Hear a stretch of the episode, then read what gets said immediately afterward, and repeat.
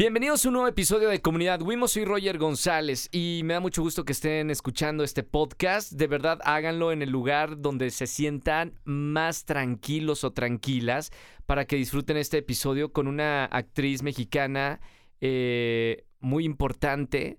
Eh, muy linda además persona y con proyectos muy interesantes. Tengo aquí en la mesa Alejandra Ambrosi. Bienvenida Ale. Yay. ¿Cómo estamos? Bien, muy bien Roger. Feliz de estar aquí y Es- encantada de tener una plática contigo. Estábamos precharlando Sí. y ahorita mi productora me dice, no, no, espere, esa- aguarden, guarden la charla hasta que estén hablando y grabando el episodio.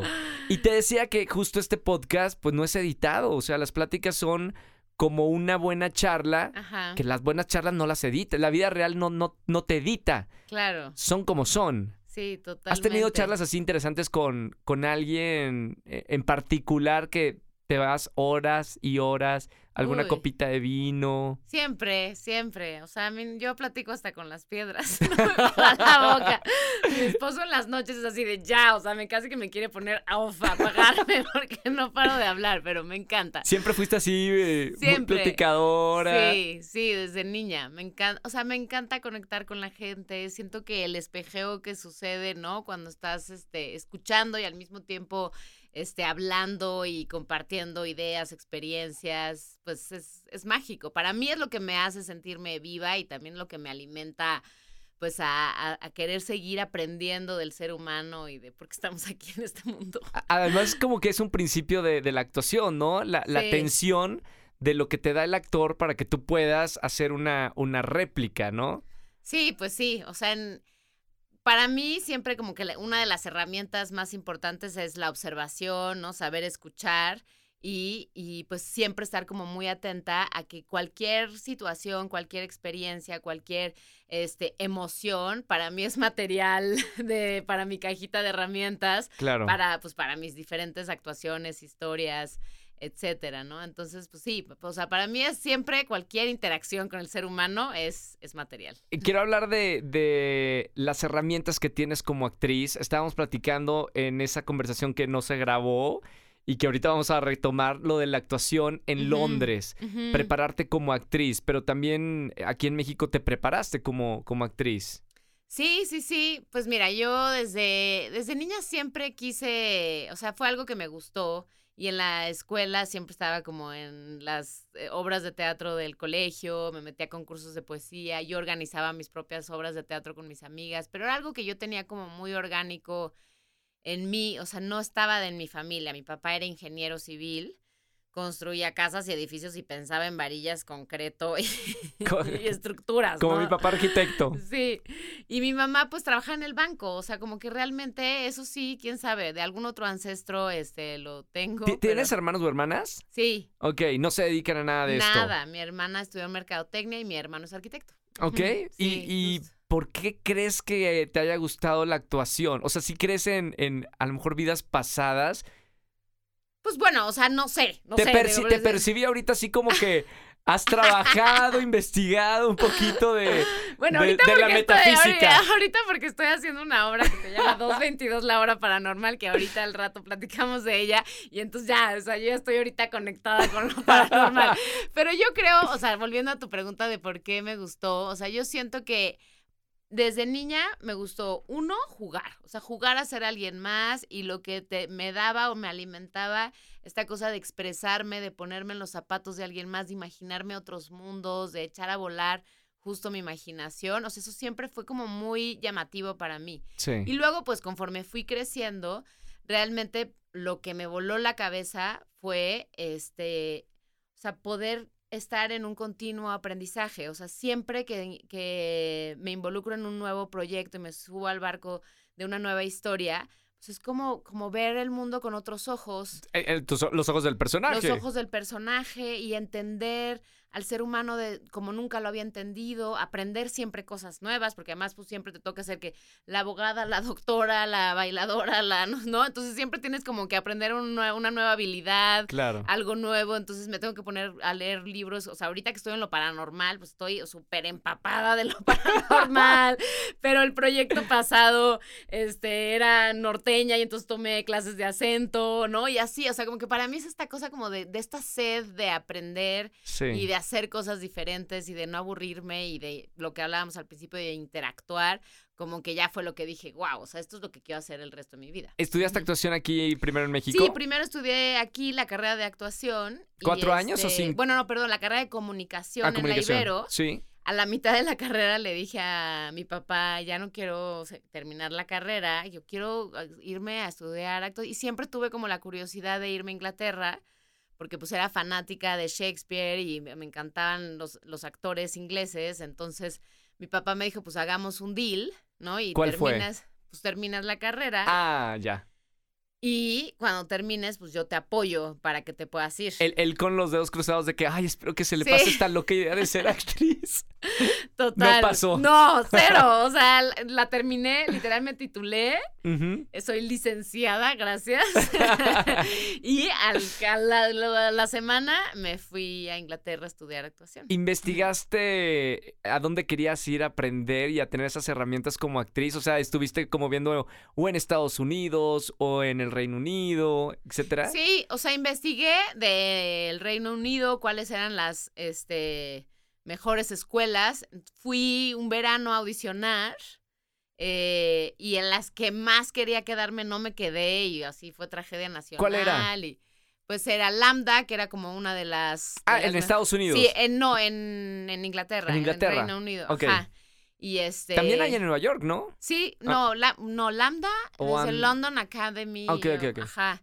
Y la otra era, ay, se me olvidó ahorita el nombre, The Royal Academy también en Londres. Se hacen Ra- audiciones. Rada, sí, se hacen audiciones, pero pues yo fui como muy naive en ese entonces y yo dije, ay, pues, o sea, hago audiciones en varias y seguro me quedo en alguna y pues, o sea, hice audiciones y me volé hasta el otro lado del océano y en y no me quedé en las más importantes que yo me quería quedar, ¿Qué, ¿no? qué haces en una audición cuando quieres estudiar? Tengo varios amigos estudiando justo en, en Nueva York y en Los Ángeles, pero no, no sé cómo son las audiciones para entrar a estudiar a una academia o escuela. No, pasas como por 8500 filtros. Yo tampoco tenía ni idea en ese entonces.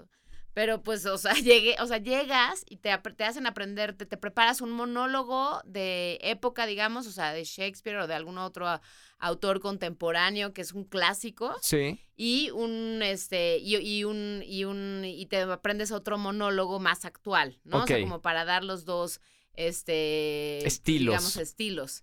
Y y des, o sea, después de que haces como una primera ronda, pasas como un filtro y después pasas un segundo filtro. Otro día te vuelven a llamar, después te hacen entrevistas, porque creo que audicionan, no sé, te voy a decir ahorita, te voy a inventar un número, como 30 mil y Sí. solo aceptan a 300. Sí, no lo dudo. O sea, es una locura, pues, o sea, realmente yo no tenía ni idea en ese entonces, pero era como, o sea, cuando yo me senté y así como, me acuerdo que perfecto que salí de una de las escuelas llorando porque no había ni pasado ni el primer filtro. Y, o sea, una de las compañeras me vio ahí como la mexicanita ahí perdida en la mitad Sí. de la nada, así como que, dice, ¿qué te pasa? Le dije, pues es que vine, o sea, volé, ¿no? Hasta acá, ¿no? O sea, mis ahorros, todo, ¿no? Y no pasé ni el primer filtro. Y me dice, es la tercera vez que yo audiciono para esta escuela y tampoco pasé primer Y seguramente ¿no? va a haber mucha gente que va y insiste, insiste, hasta que insiste llega a quedar. hasta que se queda, pues como la carrera de actuación, o sea, en realidad Mm. ese es el, o sea, así así empezó mi carrera, la mía y la de, pues yo creo que la mayoría, Sí. pues es una es una carrera en donde ti- tienes que enfrentar al rechazo Claro. continuamente y pues tienes que aprender a ser muy resiliente, ¿no? O sea, desde, desde el principio, ¿no? Es como de, pues no porque me hayan cerrado la puerta una vez, pues ya, ya me regreso a mi casa y pues, ay, ¿qué crees, papá? Mejor sí voy a ser... no sé, Comunicóloga. comunicóloga, sí. Entonces, pues toqué puertas, toqué puertas. o sea, al final le dije, le hablé a mis papás y les dije, pues me voy a quedar más tiempo a ver en qué escuela sí me aceptan, ¿no? Sí, claro. Y entonces me quedé como un mes más, seguí, porque yo nada más hice, o sea, nada más hice como la solicitud y todo para una escuela. Sí. Por eso era como muy naive y muy absurdo. O sea, cuando llegué allá y me di cuenta de la estupidez que había hecho, cuando todos audicionan como para 20 escuelas para ver a cuál, a cuál sí los aceptan. Claro. Entonces ya, pues dije, pues me voy a quedar mínimo un mes y ya volé, si ya estoy hasta acá, si ya hice todo este esfuerzo. Y entonces al final me acabaron aceptando en una muy buena escuela que se llama The Bristol Old Vic Theatre School. Este, y pues ahí me aceptaron y ahí estuve un año estudiando en una especie como de diplomado o, pos, eh, o posgrado de, actuación. ¿Ya habías, eh, ¿Ya habías actuado antes de, de, irte a Londres? Pues es que desde la carrera me metí al grupo de teatro de la universidad, que era muy bueno. O sea, de hecho, mi papá del teatro, o sea, al que yo le llamo mi papá del teatro, es mi maestro de la carrera. Wow, ok. Este, y con él montamos muchas obras, viajamos por toda la República Mexicana, ganamos el concurso de la UNAM, este, con una obra padrísima que se llamaba Conejo Blanco. O sea, como que había sido, pero pues muy escolar, muy universitario. Pero ya tenías tablas, las tablas son las tablas. Las tablas son las tablas, y de hecho no sabía que tenía tantas tablas hasta que me fui, ¿me entiendes? Porque cuando me fui y como que, o sea, un poco empecé a vivir lo que era ya formalmente estudiar actuación y me di cuenta que yo en realidad pues ya tenía, yo tenía cuatro años ya haciendo, haciendo teatro sin parar, claro. porque era lo único que me gustaba de la universidad, o sea, mi taller de teatro y era lo que más, a lo que más me dedicaba. Para la gente que no sabe, Alejandra, ¿qué te enseñan en una escuela de teatro? ¿Qué te puede enseñar una escuela de teatro? Pues mira, o sea, te dan muchísimas herramientas, ¿no? Para empezar, eh, trabajas mucho con el cuerpo. Eh, porque el actor tiene que estar libre de tensión, relajado, ¿no? Entonces es muy importante que esté, que tenga, que aprendas a tener un cuerpo alineado. Eh, entonces haces muchos ejercicios de relajación y de conexión con tu cuerpo, porque al final tu, tu herramienta principal es tu cuerpo. Sí. Y tu voz. Entonces también haces muchísimo trabajo vocal, de respiración, de conexión con, con tu voz, con tu cuerpo, y luego pues muchos juegos con los otros compañeros, porque el la actuación se basa mucho también en la confianza, en que tú puedas confiar en el otro. Entonces hay infinidad de ejercicios actorales que están basados justo en ejercitar y fortalecer esta confianza para que pueda haber este intercambio y esta acción-reacción, este, pues lo más orgánico posible. Eso como para empezar. Y luego pues hay también análisis de texto, ¿no? En donde se hace una exploración profunda de cantidad de obras de teatro en donde analizas el texto, cuáles son los puntos importantes, los personajes, cómo profundizar en los personajes, cuál es el conflicto del personaje, cuál es el conflicto de la obra. Y bueno, o sea, lo del el análisis de texto puede ser lo más profundo, o sea, es infinito casi, porque pues, tiene muchísimas capas. Este, y luego, pues, o sea, entre ejercicio y ejercicio, pues vas, puedes ir montando monólogos o ir montando pequeñas escenas o ya en su momento, pues montar obras de teatro. Entonces es, es, muy rico, es muy divertido. Ahora, nunca te dicen en las escuelas de actuación, al menos en donde yo me preparé, te vamos a enseñar a actuar. Porque eso siento que es algo que, que aprendes más como tú empíricamente en, en, la experiencia. En el ejercicio de... En el ejercicio de, sino es más bien te vamos a dar una caja de herramientas y úsalas. Y las vas usando, ¿no? Y pues es eso combinado con la práctica. Hay, hay escuelas que tienen diferentes formaciones del actor o, la actriz. En esta escuela, eh, ¿qué, técnicas te daban? Eh, por ejemplo, Stanislavski o, o, la memoria emotiva, o sea, ¿tenía alguna, alguna en particular? Los ingleses son mucho más formales, o sea, Stanislavski y como que el método eh, es, lo estudié mucho más aquí en México, con mis maestros aquí en México, y, el método más como vivencial, que es la influencia que nos llega más de Estados Unidos, que ellos tienen más este método como justo vivencial, y el famoso método que le llaman, que es el de Al Pacino, el de Robert De Niro y el de tantos otros actores. Los ingleses son mucho más formales. ¿Cómo? Pues ellos, haz de cuenta que a ellos no les importan las emociones. bueno, ellos, ellos no tienen tantas emociones. Exacto, exacto. No tienen esa herramienta latina. Exacto, exacto, exacto, exacto.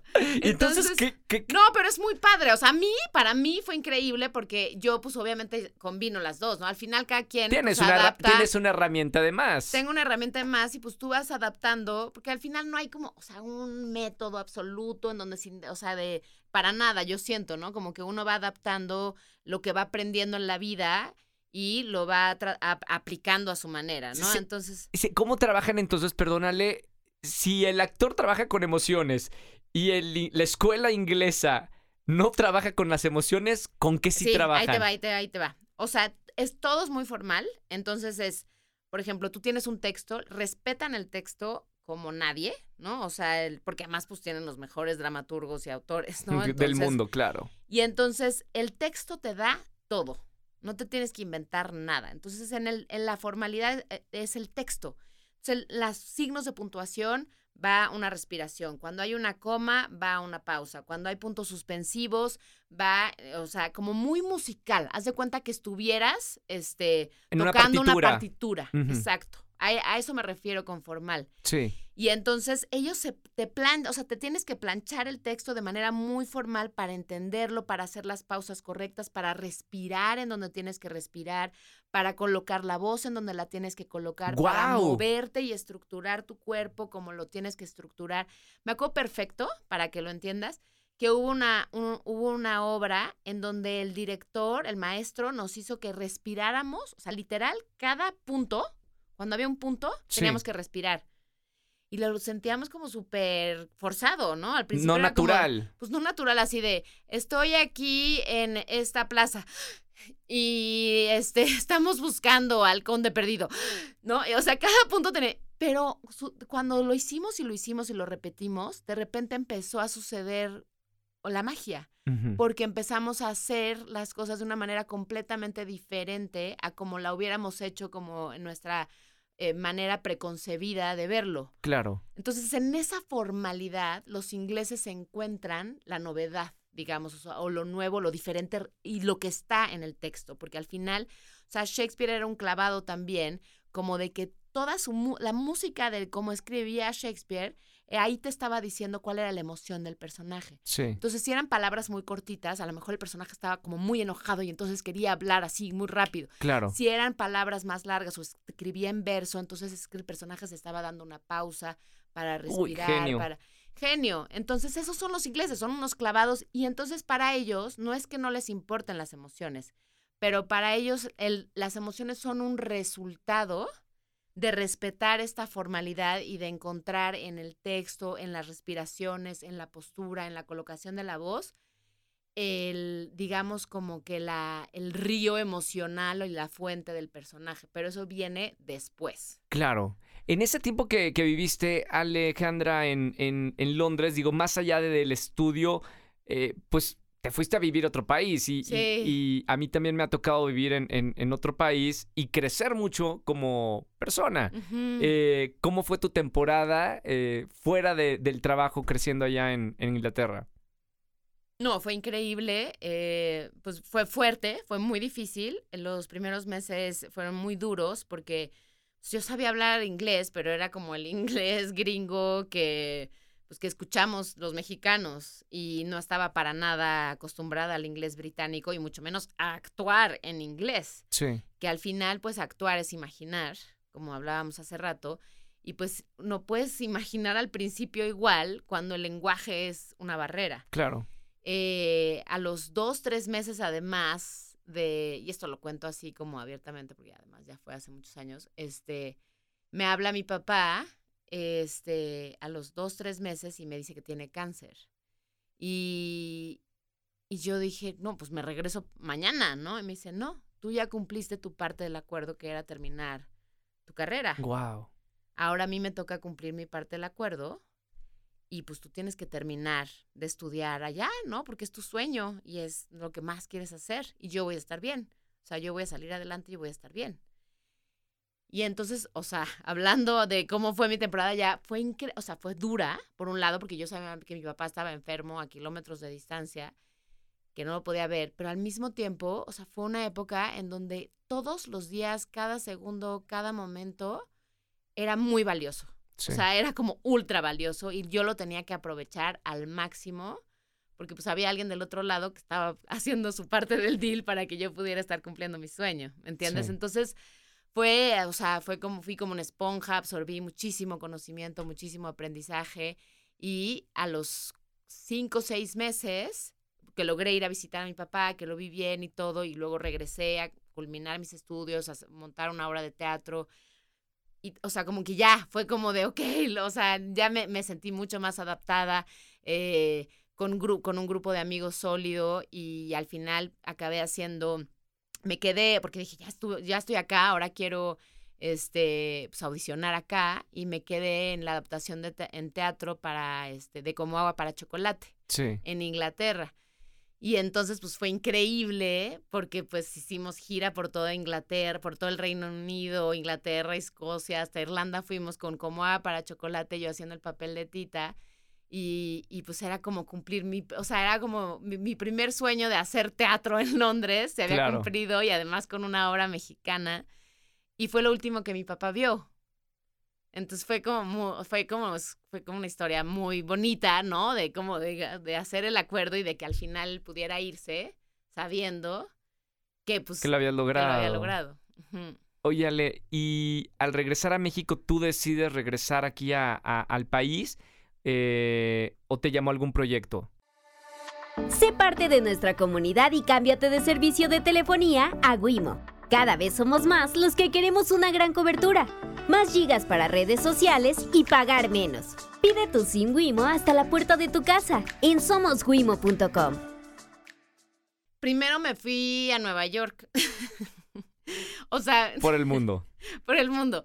Sí, o sea, después de terminar de este mis estudios en Inglaterra y de hacerlo de como va para chocolate, este me ofrecieron hacer como una audición en Nueva York eh, para era más bien para los actores ingleses que acababan sus estudios allá y que les ofrecían digamos, como entrar al, mundo de Estados Unidos, de Broadway, de Nueva York y así de teatro. Y yo como buena mexicana me colé y dije, pues voy también a esa audición a ver qué pasa. Claro.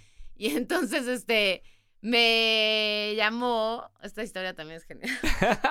me encanta porque tienes buenas historias.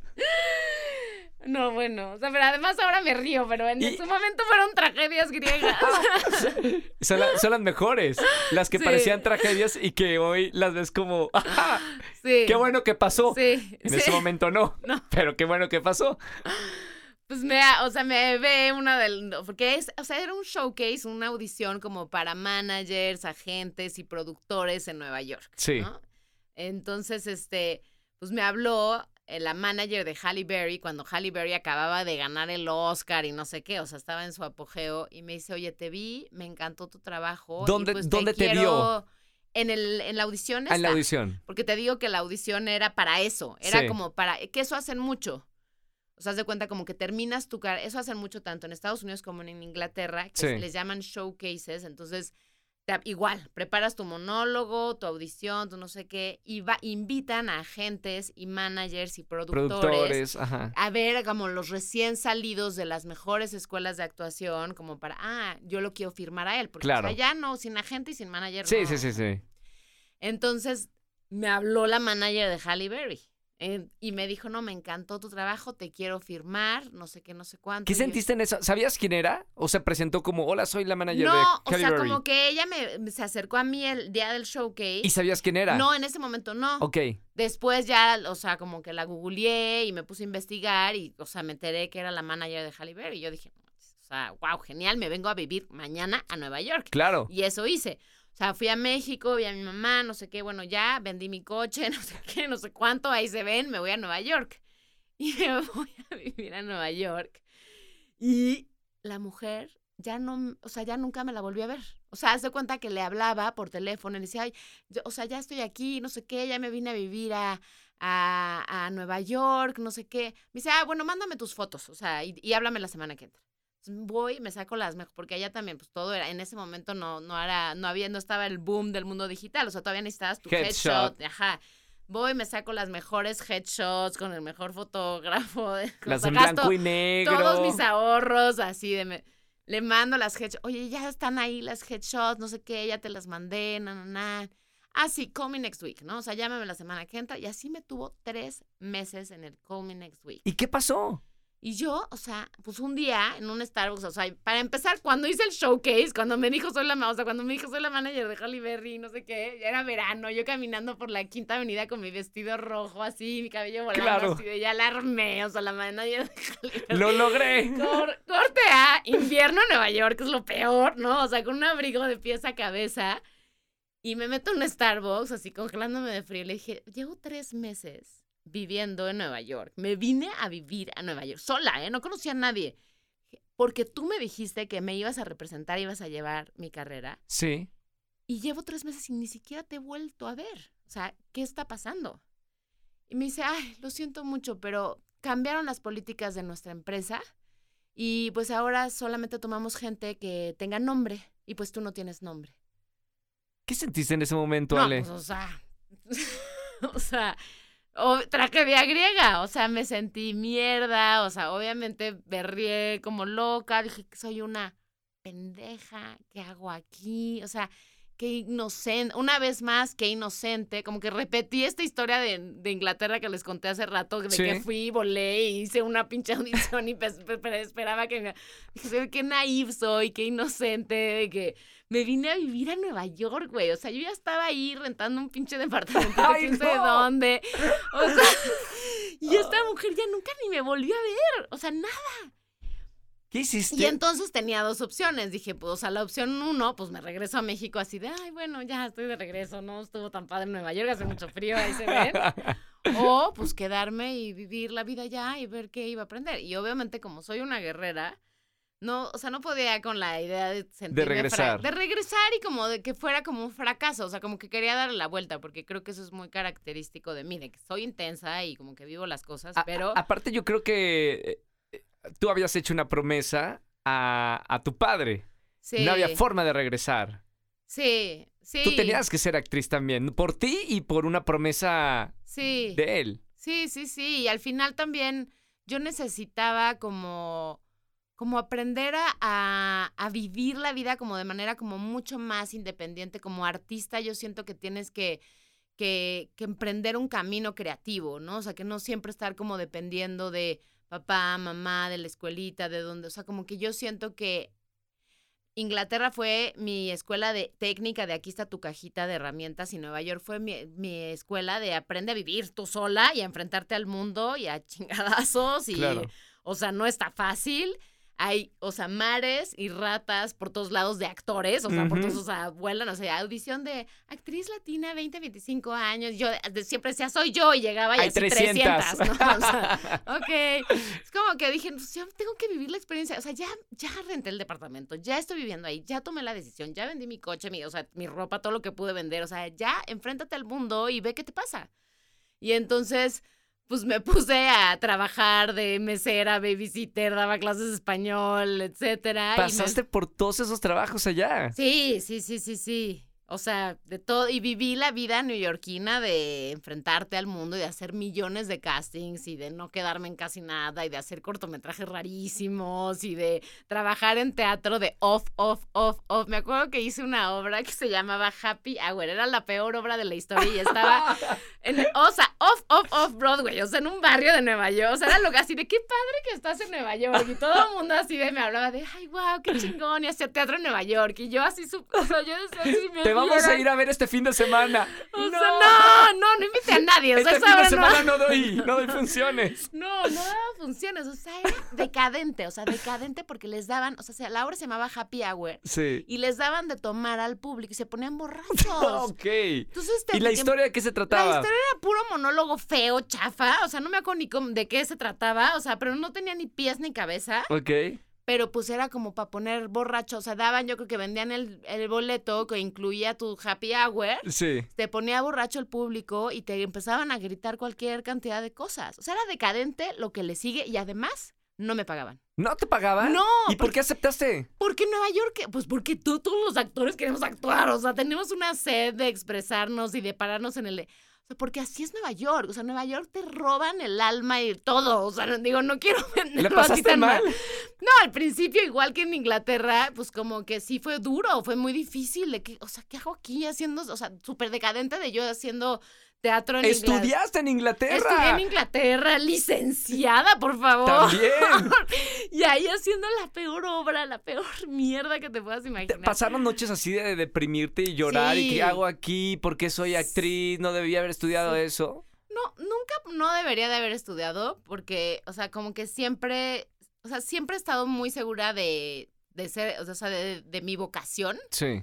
Este, más bien, pues sí, como de haber tomado quizá la decisión de irme, de quedarme y pues de sentirme perdida, de, de sentirme que, pues, o sea, como, ¿cuándo me van a dar una oportunidad o cuándo me voy a, o sea, cuándo voy a encontrar ese lugar en donde pueda expresarme, donde pueda actuar, donde pueda tener una verdadera oportunidad, ¿no? O sea, como que al principio, pues sí fue, o sea, si de por sí es difícil esta carrera y es mucho de picar piedra, yo elegí el camino más complicado, ¿me entiendes? O sea, porque me pude haber quedado en México Claro. desde el principio y pues ese camino hubiera sido como más fácil porque al final conocía más gente aquí, ¿no? O sea, me hubiera estudiado o en una de las escuelas de actuación de aquí o en las de CEFAC. O de Era tu idioma, no Era además. mi idioma, etcétera. O sea, yo sí dije, el camino difícil, Ahí voy. por ahí me voy. ¿Qué pasó después de, de Nueva York? ¿Cómo, Nueva cómo- cómo York. termina la experiencia en Nueva York? De Nueva York justo ya fue, porque, o sea, lo que les conté de mi papá, pues fueron, o sea, de que me enteré que, que tenía cáncer a que falleció pasaron cuatro años. Entonces, este, ya cuando me entero que me- yo ya me iba a casar en Nueva York, pero no por amor, sino para conseguir la visa. Ah, bueno, de esas historias sí conozco mucha gente. Sí. Pues yo ya estaba así como en este, así de no, y mi papá en ¿Quién ese era? momento- Ay, era un actor que, o sea, un amigo actor que ni nos gustábamos ni nada, o sea, era Pero así lo como- hablaron de que ay, Sí, hay que yo le propuse matrimonio. yo le dije, Nick, por favor. Nick", Y además no me, no, estaba pensándoselo, ¿eh? Ale, o sea, Ale, me Ale, te conozco de muchas cosas. Sabía que estabas loca, pero no sabía que estabas tan loca. Qué gusto hablar contigo en este episodio. Ya sé. Ya se me había olvidado todas estas historias. No, Él él- él- que- no, me dijo que no. No estaba nada seguro, no estaba nada convencido. Estaba yo haciendo mi labor de convencimiento. ok. Pero pues al final justo pasó que me hablaron que mi papá había recaído porque había estado como un año remiso y entonces dije, no, ya como que o sea, sentí, en ese momento sentí que era momento de regresar a México Ujú. Y este y me ofrecieron hacer una película también en México que fue Navidad S.A., una película que produjo Lemon. Este, y justo era como Navidad, ¿no? Entonces era como que pasa, o sea, pas- regresé a México a pasar Navidad. Le dije a Nick, espérame, aguántame, a ver, o sea, yo creo que, o sea, espera, vamos a ver si nos Ya, casamos. ya te voy a dar piénsalo. anillo, porque te dar el ya anillo. te voy a dar el anillo, piénsatelo bien, no sé qué, te puede convenir, no sé para qué, pero... Y ya como que esa Navidad me quedé en México, vi a mi papá y me ofrecieron la peli y como que de repente dije, o sea, estoy audicionando para enfermera número 25 en Nueva York, ¿no? O sea, picando piedra como nadie. Y de repente pues me ofrecen un papel padre en una peli mexicana. Este, y de esa pues se siguió otra y otra. Dije, ay, no, ¿qué hago allá? Sufriendo, cuando puedo estar trabajando aquí, haciendo lo que más me gusta y además cerca de mi familia. Y todavía estuve como un año más con mi papá. Entonces, como que, pues, así fue. Te quedaste Me acá. quedé, me quedé y ahí fue, se fue hilando un proyecto y otro y ya nada más regresé a Nueva York por mis cosas y le dije a Nick, pues te la perdiste. ¿eh? O sea, ¿En qué, en qué momento conoces a, a Marta Higareda? Es también una, una gran amiga y, y una de las mejores actrices de, de aquí de, de México. a Marta la conocí, fíjate, en un piloto que nunca salió, que hicimos en, en Televisa, este, y éramos hermanas. Y, y pues ahí nos conocimos, nos caímos muy bien. Pero pues nunca ya no, o sea, ya no nos tocó otra vez coincidir hasta, hasta Fuga de Reinas. Y hicimos clic total, total, total y absoluto. Fuga de Reinas que ya está obviamente en, en- en plataformas. eh, fue, una, eh, fue muy cool, ¿eh? Eh, Verla- Sí. verlas juntas y bueno, la química que, que tenían eh, las amigas, eh, ustedes, estuvo muy bonito. Muy bonito. Fue un proyecto bonito para ti también. Increíble, increíble. Lo disfruté de principio a fin. eh, desde los ensayos, bueno, desde el casting, porque además la audición la hicimos en pandemia, entonces, pues primero creo que, o sea, la primera audición la, la, la hicimos cuando la pandemia estaba como en su apogeo y luego retrasaron la peli. Sí. Entonces yo ya no supe nada como un año y medio, no sé, hasta dos. Y me llaman como un año y medio después, me dicen, ¿tienes callback? Y yo, ¿para ¿De qué? ¿No? Y me dicen, "Ok", yo, ¿cuál era? esa? ah, la de Marta, ok. Este, y, y pues nada, o sea, fue un proyecto increíble justo por lo que dices de la química entre las cuatro. O sea, hicimos amistad las cuatro muy cercana, nos llevamos muy bien y no paramos de reír en todo el rodaje. Fue delicioso trabajar con Jorge Macaya, el director, porque él también es un loco que se subió como a un viaje de intuición y nos subimos con él a ese viaje. Nos morimos de la, o sea, como que siempre las películas que son como road movies, Sí. O sea, es como el road movie del road movie, porque nosotras también íbamos viajando al mismo tiempo y entonces sufrimos calor, frío, viento, este, o sea, nos pasó de todo y, y hicimos una amistad muy linda, muy cercana. Marta la adoro y soy, y soy muy fan de ella porque para mí observar cómo em, era actriz al mismo tiempo que escritora y al mismo tiempo que productora y cómo sabía muy bien dividir cada uno de sus roles y poder actuar no muy generosamente con nosotras Sí. sin involucrar su rol como productora se me hizo como como o sea que, que es una maestra en, cómo lo hace que es muy o sea para mí hubiera sido muy difícil digo no lo he hecho estar pensando como en, la, en, la- en los términos de producción al mismo tiempo que estar actuando El dinero tiempo- que se está gastando día por día, ¿no? exacto. y entrar al papel mientras tienes así el signo de pesos. Y casi nunca la vi perder. O sea, como que hubo dos, tres momentitos en donde entró en estrés. Nunca nos eh, contaba nada ni, ni entraba en estrés con nosotras directamente, pero sí veía que estaba hablando por teléfono y apagando fuegos aquí y allá. Pero con nosotras era la actriz y el personaje increíble, la verdad. La pasamos tan bien, tan bien. Oye, Ale, quiero hablar de, de la obra que estás ahorita ensayando, que seguramente ustedes van a escuchar este podcast y ya este próximo fin de semana va, vas a estrenar este proyecto. Me encantan las cosas de... ¿Es suspenso o también suspenso terror? Es más suspenso y thriller psicológico. Eh, está increíble la obra. Es de, justo, hablando de Inglaterra, es un, es un, auto- un dramaturgo eh, inglés. eh, se llama Danny Robbins y es estando pero también, o sea, es un estuche de monerías. Yo ya lo quiero conocer, lo quiero, lo voy a invitar a ver nuestra versión de la obra. No, está, con- está en Inglaterra, supongo. Está en Inglaterra y este y él tiene un podcast buenísimo eh, que, que tienen que checar que se llama Haunted Órale. y él, o sea, él como que, como, porque él no cree, lo más curioso de todo, él, él no cree en lo paranormal y en los fantasmas ni en nada de eso, pero le interesa Sí. el tema. Y entonces convocó, o sea, hizo una, lanzó una convocatoria eh, de, de historias paranormales y de historias de, con presencias y con fantasmas, etcétera. Y le llegaron cientos de correos con miles de historias, filtró las mejores y hizo su primer podcast que se llama Haunted, que está buenísimo. Lo voy a escuchar esta noche, ¿eh? Ajá, está buenísimo. Y entonces en cada capítulo él pone eh, como, o sea, pone a los que, que vivieron la historia y luego entrevista como a los científicos, profesionales, psicólogos que explican cuál es la justificación de esa cosa paranormal que Sí. sucedió.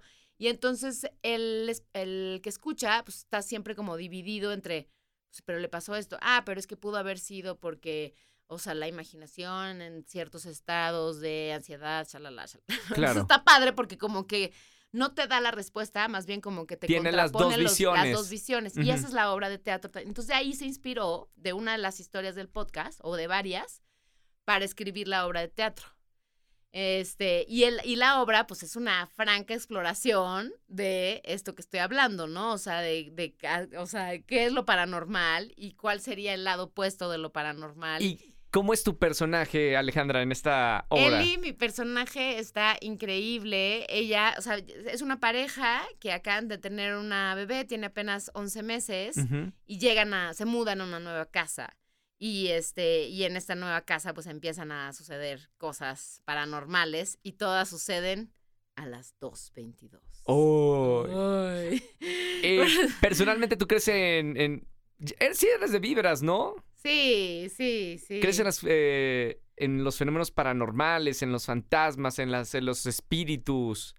Creo en, creo, sí, sí creo, o sea, no, no creo que los fantasmas sean literalmente gente muerta que camina, ¿no? O sea, como que yo, pero sí creo en la energía, en las presencias, en, en, en fenómenos que no son explicables. O sea, me parece que el personaje de Sam, que es mi marido, es justo como es, él es científico y es astrónomo y él todo lo explica y es el súper escéptico.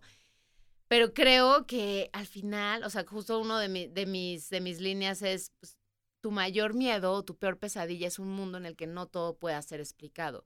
Y Alejandra, yo sí creo que no todo puede ser explicado, o sea, que hay miles de millones de cosas que no sabemos y que no tenemos control y que no todo puede estar relacionado con la lógica y la razón, o sea, hay como todo un mundo y toda una dimensión que es inexplicable. Eh, no, y justo porque, porque es inexplicable, aunque lo tratemos de definir y de que el fantasma, lo paranormal, o sea, justo como es inexplicable, pues no lo podemos delimitar. Sí. Entra a somoswimo.com y cambia de chip. Consulta nuestros planes, cobertura y servicio en nuestra página oficial. Cada día somos más los que preferimos una gran cobertura, más gigabytes y pagar menos. ¿Y qué tal los ensayos? Porque ya vas a, vas a estrenar. ¿En qué teatro van a estar? vamos a estar en el Teatro Shola, eh, sábados y domingos, los sábados a las 6. ¿A las 2.22? a las 2. ¡No bueno, estrenamos el 22 de septiembre. El 22 además es un nombre súper poderoso, o sea, es como el número maestro, es el que abre las puertas. Si te pones a investigar un poco... Yo no sé, yo no sé mucho de eso, ¿eh? Bueno, el 22, aguas, ¿eh? Si, te despiertas a, media, eh, a las 2.22...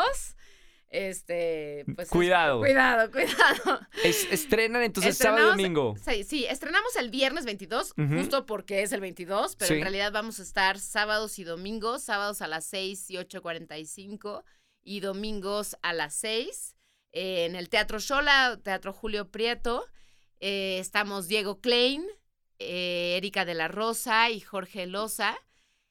somos los cuatro. Todo sucede en una cena y nosotros, o sea, mi esposo y yo invitamos a, a, los personajes de Laura y de Fernando a cenar y pues ahí empiezan a suceder un millón de cosas. Estoy fascinada con la obra. Es, está muy bien escrita porque además eh, no solo es la obra como del fantasma o de la exploración de si existen o no existen, ese es el pretexto, pero en el fondo pues es una obra que habla sobre la crisis de pareja, ¿no? La crisis también que se vive al tener un nuevo, un bebé, ¿no? Ah, sobre el posparto o la depresión posparto, o sea, porque pues esta mujer está viviendo una crisis existencial también porque pasó de creer en Dios y en lo que su familia le enseñó a creer en todo lo que Sam, su esposo científico astrónomo, le enseñó. Claro. Y entonces ella está cuestionando también, al, al, momento de estar viviendo todas estas cosas paranormales, pues está cuestionando sus propias creencias. Y eso se me hace como muy interesante,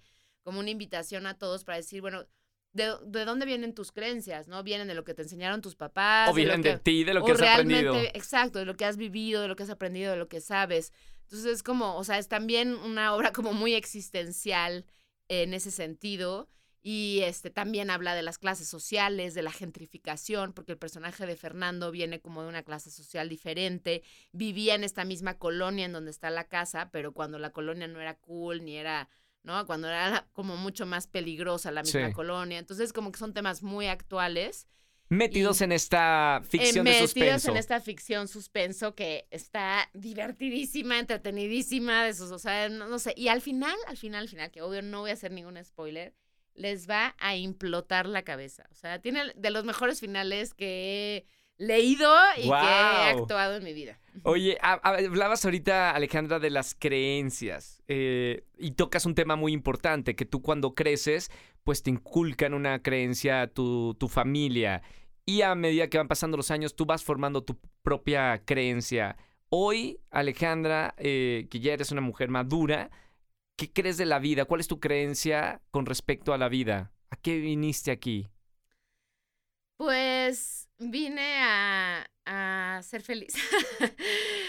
Yo creo que, que estamos aquí para aprender, o sea, para, para aprender, para evolucionar Y, y sí, definitivamente creo que nuestro propósito de vida tiene que estar, o al menos el mío está relacionado con mi vocación, que es actuar, este, y que es comunicar, que es expresar, que es conectarme con otros seres humanos y ver de qué manera podemos como evolucionar o crecer o aprender juntos, ¿no? Y, y, y mientras más, o sea, yo creo que mientras más esté yo alineada con no sé si se puede decir un don, ¿no? Porque no me corresponde a mí decirlo, pero como con, como con eso que tú traes, o sea, lo que yo traigo, que es este, con el talento o este don que tú traes, ponerlo como al servicio de la comunidad, ¿no? O sea, al servicio de la demás gente. No nada más porque, ay, yo quiero ser actriz y quiero que la gente me vea y que aplauda mis actuaciones. No, es como de, a ver, yo reconocer, esto es lo que sé hacer, esto es lo que me gusta hacer, esto es lo que me hace feliz y cómo poder ponerlo al servicio de los demás para aprender, para crecer, para divertirse, para reír, para llorar, para conmover. O sea, como que para mí lo más increíble, y eso me sucede en el teatro más que en ningún otro medio, llámese cine, televisión, que también me encantan, pero, o sea, para mí el teatro es en donde más cumplo este propósito de conectarme y de... Y tienes a la gente a, metros. Ahí, ahí, ¿Ves? Los escuchas llorar, los escuchas reírse, los escuchas y, se siente también. Se siente, y se siente, y, y ahí sí, o sea, es como inexplicable el grado de frecuencia de vibración al que yo al menos como persona llego cuando estoy en el escenario y cuando estoy expresando y comunicando. Yo siento que ahí es donde se cumple mi propósito de vida al menos. ¿Qué, ¿Qué, opinas de, del arte? Eh, siempre y, a la gente que nos escucha, hay muchos jóvenes que, que escuchan este podcast eh, siempre los animo a acercarse al arte como medicina. En tu propia visión, ¿el arte crees que, te ha salvado en ciertos momentos, te ha ayudado o ha sido difícil vivir con ese talento drama, dramático como actriz? 100%, es el alimento de mi alma. O sea, el arte creo que pues es lo que más nos acerca pues a, nuestra condición humana, a tratar de entender quiénes somos y por qué estamos aquí y cuál es nuestro propósito en la vida. Te abre la mente, te abre el corazón. Es, eh, o sea, para mí es, no, no podría hacer otra cosa. O sea, para mí sí creo que, y los invito igualmente a los que nos están escuchando, que se acerquen, independientemente de a lo que se dediquen porque sí es una llave que abres y que, y que te da otra visión eh, del mundo y, y, es infinita. Eso es lo que es maravilloso también, que es como expansivo e infinito y es una experiencia que se, que se vive, eh, no se aprende así de memoria en los textos o no, no es una cosa intelectual, ¿no? O sea, siento que también es mucho como de, de vivirla y de experimentarla. Y no, o sea, para mí es una, joya poder hacer lo que más amo y acercarme a ello y, este y, que pueda vivir de ello. Pues. Oye, Ale, eh, has hecho muchos personajes en, en, diferentes proyectos y de todos aprendes algo. ¿Te gustaría hacer algún papel en particular que todavía te falta explorar? No sé si más villanas. Eh, al contar alguna historia a través de algún personaje que te gustaría explorar pues sí, o sea, siempre estoy en búsqueda de nuevos retos porque además me gusta hacer cosas que sean diferentes a mí para no aburrirme y para no estar yo repitiéndome, ¿no? Entonces, este, ahora... Hablando de las diferencias, ¿cómo eres tú para saber eh, qué es lo que estás buscando? Pues, o sea, o sea, ahora como me han visto, ¿no? Soy muy platicadora, soy como muy extrovertida, muy alegre este, aunque obviamente también tengo mi oscuridad y, me, y también me llego a deprimir a veces porque soy escorpión, entonces soy muy intensa. Este, pero sí, tiendo más hacia la vida, hacia estar en la luz, hacia darle la vuelta a las cosas malas que me pasan. Soy muy positiva. Eh, pero pues sí, o sea, sí me gustaría, me, ahora justo también, no te puedo contar, no les puedo contar tanto de este porque apenas lo voy a empezar a, hacer. No les puedo contar del proyecto, pero el personaje es como mucho más oscuro y es un personaje, o sea, voy a explorar una parte de mí que no he explorado antes. En, ni en teatro, ni en series, ni en películas. O sea, ¿va a ser algo totalmente nuevo en tu carrera? Sí, yo creo que sí, sí. Sí, está bastante oscuro. O sea, he explorado otro tipo de oscuridades, pero esta oscuridad que voy a explorar está interesante. Está- ¿Qué- está- ¿Cómo bueno. abordas un, un nuevo personaje? ¿Cómo te preparas? Eh, há- há- háblanos de como los secretos de que no cuenta el mago. Cuando te llega un, un nuevo personaje, ¿qué haces para, para entrar en el papel de, de ese personaje? Pues mira, trato nunca de juzgarlo, aunque sean personajes oscuros o villanos, entre comillas, o sea, todos los personajes que tienden a la oscuridad tienen una razón de por qué, este, por qué, por qué se volvieron así. Entonces siempre trato de enraizarlos en una historia. Si no te lo da el texto, pues yo se lo tengo que inventar, ¿no? En mi cabeza o en las, las escribo mucho, ¿no? Les, les escribo una biografía a mis personajes como para entender por qué actúan como actúan y por qué toman las decisiones que hacen para que sea real. Sí. Si tú ves un villano nada más siendo villano y siendo malo, pero como que no está enraizado en algo, en algo con verdad, está difícil de creer. Yo me la tengo que creer. Sí me tocó, por ejemplo, en una novela que hice que se llamó Las Malcriadas, en donde yo trabajaba con Rebecca Jones, que Ujú. en paz descanse, y éramos, o sea, trabajábamos en una red de trata de personas y ella era como la jefa y yo trabajaba para ella. Sí. Y pues, o sea, abusa- o sea, como que a- a- teníamos una agencia en donde pues abusaban de muchas chavitas. Entonces, como que para mí, o sea, no la puedo juzgar, o sea, la tengo que entender. Entonces le tuve que crear todo un background y toda una historia. Este, en donde era como un poco el, o sea, vivía a la sombra de su madre y siempre buscando el cariño y el amor de su madre y por buscar el amor de su madre, pues acababa haciendo todas estas cosas. Entonces, busco mucho como enraizarlos en, en verdad. Sí. Em, me gusta también explorar como su mundo gestual, cómo hablan, cómo caminan. Eh, ahorita que estoy haciendo el personaje de la obra de teatro, por ejemplo, pues ya me eché todo el pod- todos los podcasts de este cuate, me estoy leyendo un libro sobre la historia cultural de los fantasmas. Además, pues estoy este, analizando, estoy, estoy ahorita leyendo otro libro que analiza como la, la gestualidad de las personas dependiendo de si viven en el miedo, viven en el enojo, viven en la, este, en la felicidad o la alegría, viven en la tristeza. postura. Su postura, cómo se colocan, cuál es su gestual, dónde está colocada su energía, si está más en el pecho, si está más, ¿no? Entonces, como que es- hay un trabajo intelectual y hay otro trabajo como de cuerpo, de postura, este, y luego pues hay otra parte que ya se vive como en los ensayos o a la hora de estar en el set, en las... Y siempre, siempre, siempre, justo hoy en la mañana escuchaba esto como de... eh, de tener esto como de beginner's mind, ¿no? Aunque ya tenga X años de trayectoria siendo actriz, como siempre estar muy abierta a aprender y a que me llegue la inspiración desde lugares nuevos, ¿no? Entonces siempre estar como muy atenta y como muy como esponja a lo que el director me propone, a lo que los otros actores proponen. O sea, no llegar yo así como de, "Ay, ya, yo ya sé mi Claro. personaje, ya conozco todo. Entonces creo que eso también te alimenta para que cada personaje sea diferente. Y luego sí soy muy de... Ahí es en donde yo creo que es como mi parte más espiritual y, o lo paranormal, o que, o sea, como que hay una parte de mí que digo, o sea, confía en tu intuición y deja como que los dioses de la inspiración y no, o sea, te lleguen para que no sea una cosa como siempre impuesta de acá. Racional. tan racional, aunque siempre hay una parte racional, pero hay otra que sea como de, o sea, que te nazca, que a ver qué sale ese personaje, dónde, dónde le sale la voz, le sale del pecho, le sale de acá, ¿no? O sea, como- entonces, pues es jugar, o sea, es jugar y explorar. Eh, Ale, gracias por estar en, en este episodio. Te, te juro que ya quiero ver la, la obra de teatro eh, el fin de semana. Eh, vayan a, Es corta temporada. ¿Cuánto tiempo vas a estar? Porque con tantos proyectos no creo que tengas una larga temporada, ¿no? Pues mira, eh, ahorita vamos a estar hasta diciembre. Ok. eh, y, y la verdad, el productor de 222 es la- el mismo productor que La Dama de Negro, que es la obra que ha- más ha durado, creo que lleva como 30 años en cartelera. Sí, claro.